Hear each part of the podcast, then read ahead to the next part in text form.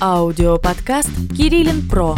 Разбираем интересные темы, связанные с интернет-рекламой и маркетингом.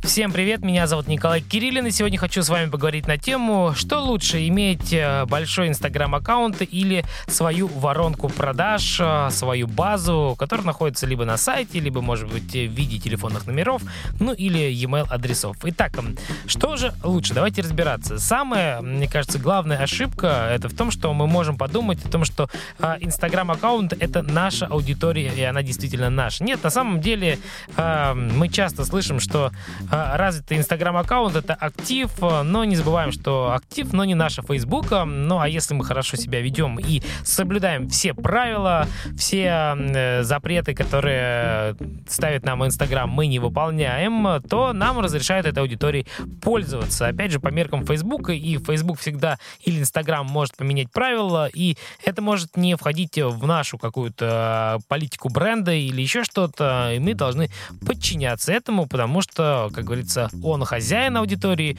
он может э, ставить нам такие рамки. Поэтому, друзья, э, лучше всегда, всегда, конечно же, собирать свою базу в виде либо телефонных номеров, либо email адресов, либо просто собрать какую-то воронку продаж, э, не привязанную к социальным сетям, для того, чтобы вы в любом случае могли всегда работать со своей аудиторией.